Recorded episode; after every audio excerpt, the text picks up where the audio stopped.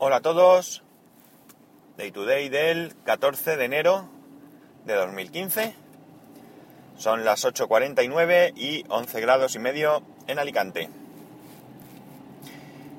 Mm, hay veces que le doy vueltas al tema del podcast porque, bueno, pues voy pensando cosas, cómo hacer, qué decir, evidentemente. Últimamente me parece que hablo muy poco de tecnología y mucho más de cosas personales.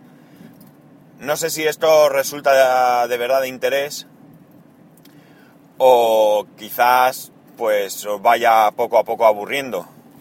Es verdad que veo que las descargas, que son la única herramienta que, que yo tengo para saber cómo, cómo va el podcast, eh, van aumentando. Pero realmente, como bien sabemos, descargas no significa que se escuche. Si tú en tu, en tu aplicación de podcast eh, tienes, estás suscrito a mi podcast, por ejemplo, y luego cuando ves el título lo borras, es decir, tu aplicación se lo descarga, pero luego cuando ves el título lo borras, pues yo voy a contabilizar una descarga, pero no voy a poder saber si lo has escuchado o no lo has escuchado. Y esto lo digo porque...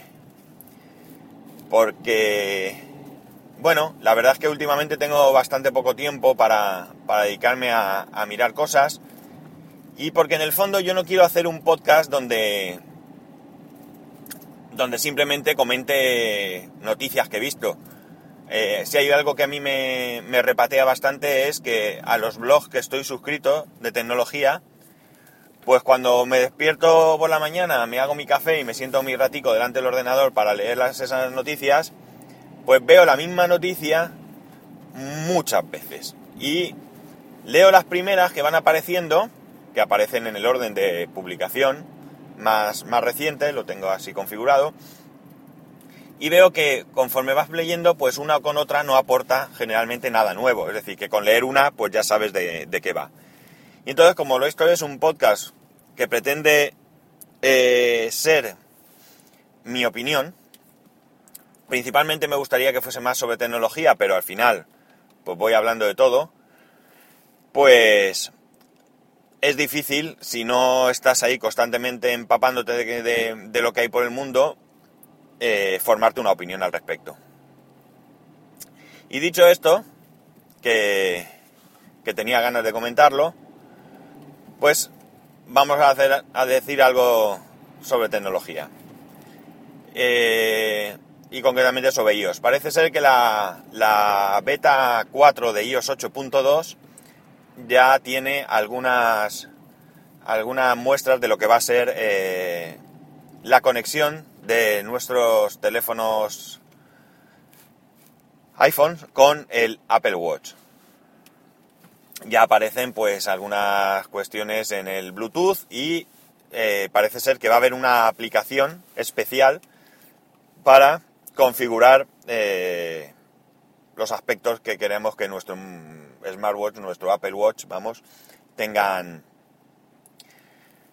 tengan activados o desactivados o como sea que, vaya a ser, porque realmente tampoco sabemos mucho. Mm, tengo muchas ganas de, que aparezca el reloj, porque como sabéis, pues lo voy a tener. Es un regalo de Papá Noel, de mi mujer, y tengo muchas ganas de tenerlo tengo un poco sentimientos encontrados. Por un lado, tengo ganas de tenerlo, como digo, y ya estuve mirando de comprar alguno de, otro de otro fabricante.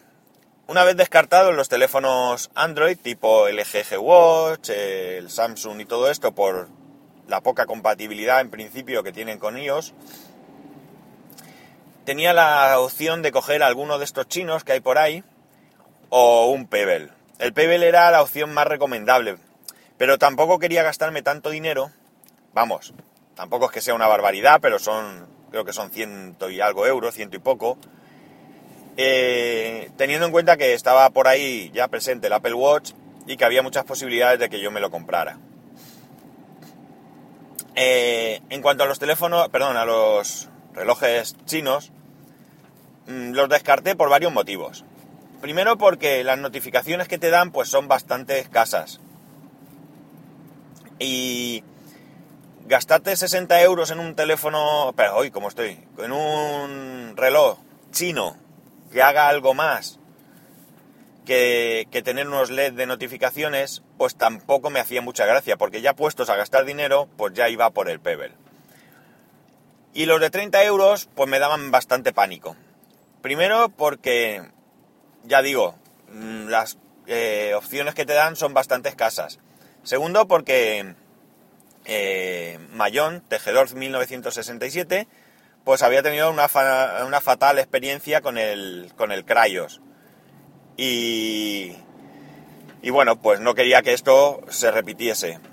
Creo que fue Guipollas, si no recuerdo mal, quien había adquirido un, un, reloj bastante económico que no recuerdo si después comentó cómo le había ido y demás. Esto es que me he acordado hoy, si no el otro día cuando lo vi le hubiese preguntado. Pero al final pues lo descarté, lo descarté por lo que digo, porque yo tener un reloj donde se me encienda una luz que dice que tengo un mensaje, pues no, no tiene mucho sentido. Yo el, teléfono lo llevo en un soporte en el coche, en un IoT, una de las mejores compras que he hecho nunca, recomendación de Puro Mac. Y si me llega una notificación me aparece en la pantalla. No la voy a leer porque voy conduciendo, pero yo sé que está ahí la notificación. Luego cuando paro, pues ya lo primero que hago es mirar de qué va. Por tanto, eh, todo esto quedó descartado. Así que estoy a la espera del Apple Watch. ¿Qué pasa con el Apple Watch? Pues como he dicho antes, tengo ahí unos sentimientos encontrados porque por un lado tengo muchas ganas de, tener esto, es algo nuevo que no he tenido nunca. Y por otro lado, la verdad es que soy un poco reacio a, eh, ser lo que se viene a llamar un early adopter. Es decir, a adquirir un dispositivo nuevo nada más salir. Porque por muy, muy, muy bien que las compañías quieran hacerlo, no es lo mismo eh, utilizar eh, o probar un dispositivo en un entorno cerrado, porque sí, aunque Tim Cook ya lo lleve en la muñeca, sigue siendo un entorno cerrado, que una vez que sale al mercado y cientos o miles de, usuarios, pues empezamos a trastear con él y nos vamos encontrando diferentes problemas que quizás a ellos jamás se les han reproducido o, si tan siquiera pues se les ha pasado por la imaginación que eso pudiese ser así. Para mí hay un ejemplo precisamente con Apple que es eh, ilustrativo 100%. El primer iPhone que yo tuve, el 3G, con las primeras versiones de ellos, no tenía opción de copiar y pegar. O sea, ¿cómo puede ser que un, una opción que ya existía anteriormente, que no era algo nuevo, se les saltara? Esto era básico, era básico. Luego la incorporaron. O simplemente que tú, o sea, daos cuenta de una cosa. Si tú recibías un mensaje de alguien que te decía, el teléfono de Pepito es tal, tú no podías copiar. O sea, primero, ese teléfono no te aparecía como un teléfono, es decir, no era un enlace al que tú pulsabas y te abría la aplicación de llamadas. Pero es que además tú tampoco podías copiar ese teléfono, ¿vale? Hacer un copy-paste copiarlo en el mensaje, llevártelo a la aplicación de llamadas y desde ahí llamar. No se podía. Si no tenías muy buena memoria, como en mi caso, ¿qué, ¿qué, solución te quedaba? Pues amigos, coger un papel y un boli, o sea, apuntarlo para marcarlo. Pues estas son las cosas que puede ser que se produzcan con el Apple Watch al principio. Y puede ser que frustren pues las expectativas de mucha gente. Yo trato de mentalizarme siempre de que estas cosas pueden pasar, y ya digo, aunque no soy un early adopter, básicamente no lo soy por un tema económico. Yo nada más salir un dispositivo no me lo puedo, normalmente no me lo compro, por, porque no me puedo gastar el dinero ya. Tengo que, hacer mis malabarismos, como la mayoría de vosotros, imagino. Y por tanto estas cosas no me suelen pasar. Sí me pasa con el tema de las actualizaciones de software, que en eso sí que soy un, ansias y, en cuanto sale una actualización la, la instalo sin pensármelo dos veces. Pero en el tema del hardware, pues ahí soy más, más cuidadoso, quizás por obligación. Porque si tuviese pasta, a lo mejor mi ansia también me lo haría. Me lo haría. Me haría cometer ese, este, este fallo. En fin. Que decían que en febrero salía el Apple Watch, luego he oído que en marzo, que en abril, que no sé qué y tal. Dios sabe cuándo va a salir, o Tim Cook lo sabrá, mejor dicho. Y. Y solo queda esperar. Pero bueno, parece que hay, hay que, por lo menos se ven movimientos. Se ven movimientos, han tenido mucho tiempo. Espero sobre todo, sobre todo, que acierten con el tema de la batería. Mm, no soy muy reacio a que haya que cargarlo a diario. No tengo ese problema. Eh, tengo costumbre de cargar. Todas las noches tengo que cargar por obligación dos teléfonos y una tablet. Así que uno más, pues tampoco creo que me vaya a suponer un problema. Pero sí que espero que por lo menos dure eh, todo el santo día. Que no, que no te encuentres con que a mitad de tarde te has quedado sin batería. Porque entonces sí que va a ser un file, pero bien, bien, bien gordo, vamos. Algo para la, para la historia negra de, Apple. En fin, que ya veremos. Y luego voy a hacer un. voy a comentar a ver si puedo hacerlo. Hay un oyente, es Alberto mmm, Luis Ama en Twitter con H, o Luis Jama, no sé, que me hizo una pregunta y no le he podido ayudar del todo. Parece ser que Luis, eh, perdón, Alberto, tiene una. Una. ¿He dicho bien el nombre? A ver. Es que se me. A ver. Sí, Alberto. Y Luis Jama. Bueno, no sé. Ya nos aclarará lo del nick y el nombre. Pero bueno, Alberto parece ser que tiene una cámara IP y no consigue abrir el puerto para acceder a la cámara desde fuera. Tiene un router de Yastel, un HTZ creo que es. O ZT, ¿cómo es?